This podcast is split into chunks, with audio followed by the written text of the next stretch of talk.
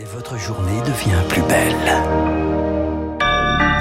Merci d'écouter Radio Classique, il est 8 heures.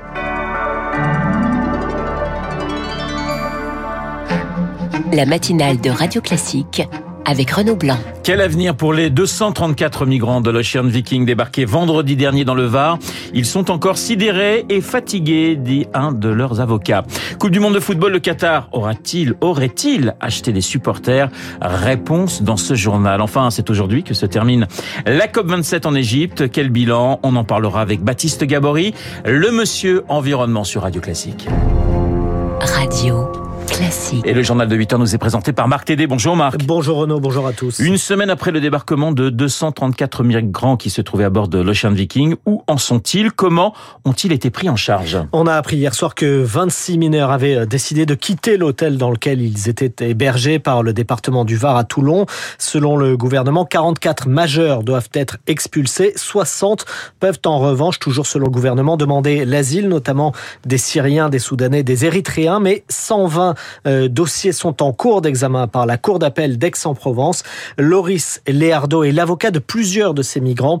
Il décrit un état de fatigue et de sidération chez ses clients. J'ai eu comme client des Érythréens, j'ai eu des gens du Bangladesh, du Ghana, qui étaient hébétés, qui ne comprenaient absolument pas ce qui leur arrivait. Les avocats passaient leur temps à courir après les interprètes. Les gens étaient d'une docilité un peu terrible. Ils s'asseyaient où on leur demandait. Ils ne s'opposaient absolument à rien. Ils buvaient lorsqu'on leur tendait de l'eau. Ils mangeaient lorsqu'on leur servait à manger. Ils montaient à la barre sans comprendre le sens de l'audience. Donc pour des gens qui ont traversé une partie de l'Afrique, puis avaient attendu sur ce navire des jours durant avant de toucher terre, je me rendais bien compte euh, avec l'interprète que mes propos, bien que traduits, ne leur étaient pas audibles. Propos recueillis par Léonard Cassette. C'est dimanche, Marc, débute euh, la Coupe du Monde de football au Qatar. Et encore une nouvelle polémique pour le pays organisateur. Le Qatar déjà décrié pour non-respect euh, des droits de l'homme, homophobie, désastre écologique et accusation de corruption dès l'attribution de la compétition.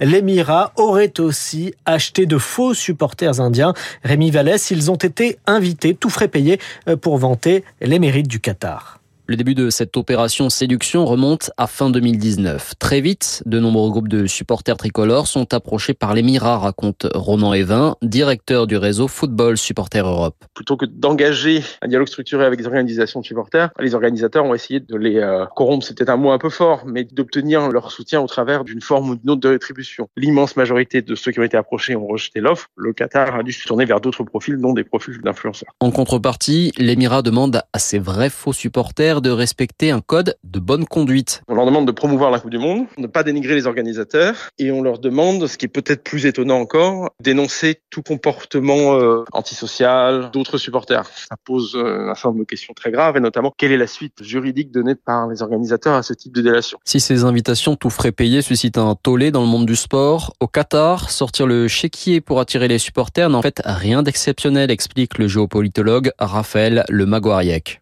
Eu euh, le cas euh, des championnats du monde de handball où le Qatar avait fait venir déjà euh, des euh, supporters espagnols pour supporter euh, la sélection du Qatar. Il vaut mieux euh, s'assurer euh, cette ambiance en finançant euh, des acteurs. Quitte à subir des railleries dont le Qatar n'a que faire, explique le chercheur, tant l'Émirat gagne en investissant dans le sport. Et c'est dimanche que débute la compétition, l'entrée en lice des Français. Ce sera mardi face à l'Australie. Absolument, mon cher Marc. Après le sport, la littérature, c'est aujourd'hui le centenaire de la mort de Marcel Et à cette occasion, la Bibliothèque nationale de France propose une exposition, manuscrits, tableaux, photographies ou euh, costumes, issus de l'exceptionnel fonds Proust de la bibliothèque et d'autres collections publiques ou privées. Guillaume Faux est le chef de service des manuscrits modernes.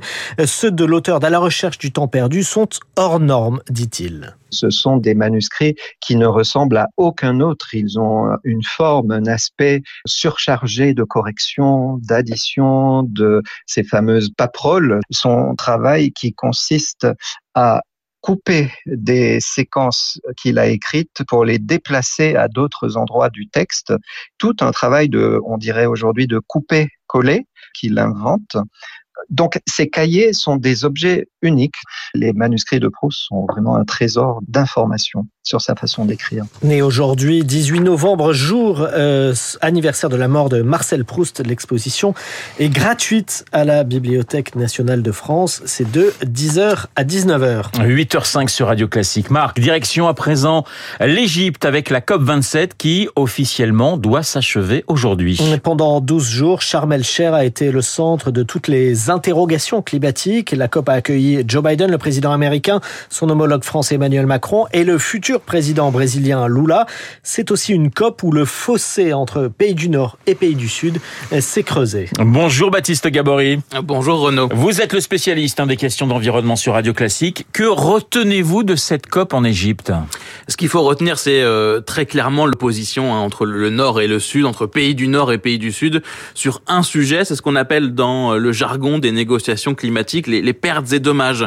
Les pays du Sud souhaitent en fait qu'un fonds, qu'un mécanisme financier soit euh, dédié à ces pertes et dommages, c'est-à-dire aux dégâts qu'ils subissent déjà avec les catastrophes euh, climatiques, les inondations au Pakistan par exemple, et ils disent on n'en est plus à financer l'adaptation, mais bien donc à compenser les dégâts. Les pays du Nord, eux, sont très réticents. Alors, il y a eu quand même des avancées euh, les dernières heures cette nuit avec l'Union européenne qui a proposé euh, un fonds donc pour les pertes et dommages. Euh, c'est une avancée, mais rien n'est encore tranché. En tout cas, c'est ce qui bloque pour l'instant et c'est le sujet de cette fin de COP. Et ça pourrait donc justement durer encore quelques heures pour arriver peut-être à un, un texte commun? Oui, quelques quelques heures. Aujourd'hui, ça paraît très difficile. De toute manière, les les COP ne se terminent jamais le vendredi comme c'est pourtant officiellement euh, annoncé. C'est très souvent euh, plutôt dans la nuit et, et, le samedi, ça devrait encore être le cas cette année. Euh, Baptiste, est-ce qu'on n'attend pas trop finalement des COP en général? Au final, on est toujours déçu. Bah, on est un peu déçu encore euh, cette année puisque sur, le reste c'est assez faible. On n'a pas vraiment de nouveaux engagements, on n'a pas d'annonce sur les énergies euh, fossiles. Donc c'est vrai qu'il y a un décalage assez frappant entre l'accélération des impacts du changement climatique, on l'a vu encore euh, cet été en France, et puis ce qui se passe durant les COP.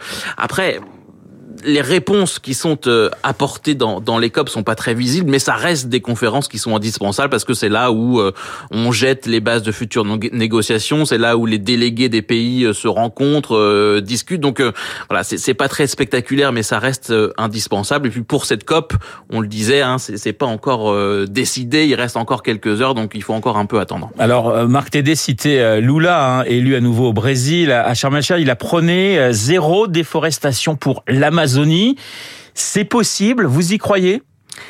C'est possible, mais ça va être euh, ça va être compliqué. Alors c'est vrai que Lula, durant ses deux premiers mandats, avait réussi euh, à diviser par trois la déforestation euh, illégale, en la passant de 25 000 à 6 000 kilomètres carrés. Donc à la fin de son de son deuxième mandat, on sait que la surveillance va reprendre, qu'il va réallouer des moyens aux agences de l'environnement qui avaient été démantelées sous Bolsonaro. Donc a priori, la déforestation illégale en Amazonie va baisser. De là à arriver au zéro déforestation, ça semble compliqué. Hein. La pression foncière, la pression de l'agro-industrie au Brésil est très présente. Après, Lula a aussi annoncé euh, qu'il voulait euh, organiser une COP en Amazonie. Ce serait la COP 30 en, 2025. Voilà, ce serait un, aussi un symbole. On rappelle que sous Bolsonaro, c'est à peu près l'équivalent de la Suisse hein, qui a disparu du côté de la forêt d'Amazonie. C'est cela, euh, Baptiste? Oui, oui, c'est allé très très vite ces dernières années. Ça continue d'ailleurs encore, hein, puisque le, les, les, les, les, propriétaires fonciers, par exemple, qui déforestent, eh bien, accélèrent ces derniers jours, ces dernières semaines, avant l'entrée en fonction officielle de, de, Lula, donc ça, ça, continue encore. Une dernière question, le 1 degré et demi de plus à l'horizon 2100, pour vous c'est enterré, c'est terminé?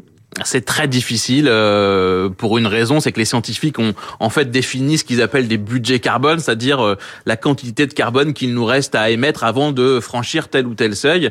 Et pour les 1,5 degrés, au rythme actuel de nos émissions, ce seuil sera franchi dans 9 ans. Donc 9 ans, c'est euh, c'est demain, et il faudrait ensuite être à la neutralité carbone pour maintenir ces 1,5 degrés. Donc c'est vrai que ça paraît aujourd'hui totalement impossible. Après, l'enjeu c'est aussi pas de de se dire que c'est perdu parce que les 1,5 degrés sont, sont dépassés. L'enjeu, c'est de stabiliser le réchauffement euh, au plus vite. 1,8 degrés, par exemple, c'est toujours mieux que 2 degrés euh, en termes de canicule euh, ou d'inondation. Merci Baptiste. Baptiste Gabory, le monsieur environnement de Radio Classique, dans le journal de Marc Tédé. Il est 8h09. Dans un instant, nous allons retrouver Guillaume Tabar pour son édito politique. Et puis mon invité à 8h15, un grand historien, le Britannique Anthony Bivor. À tout de suite.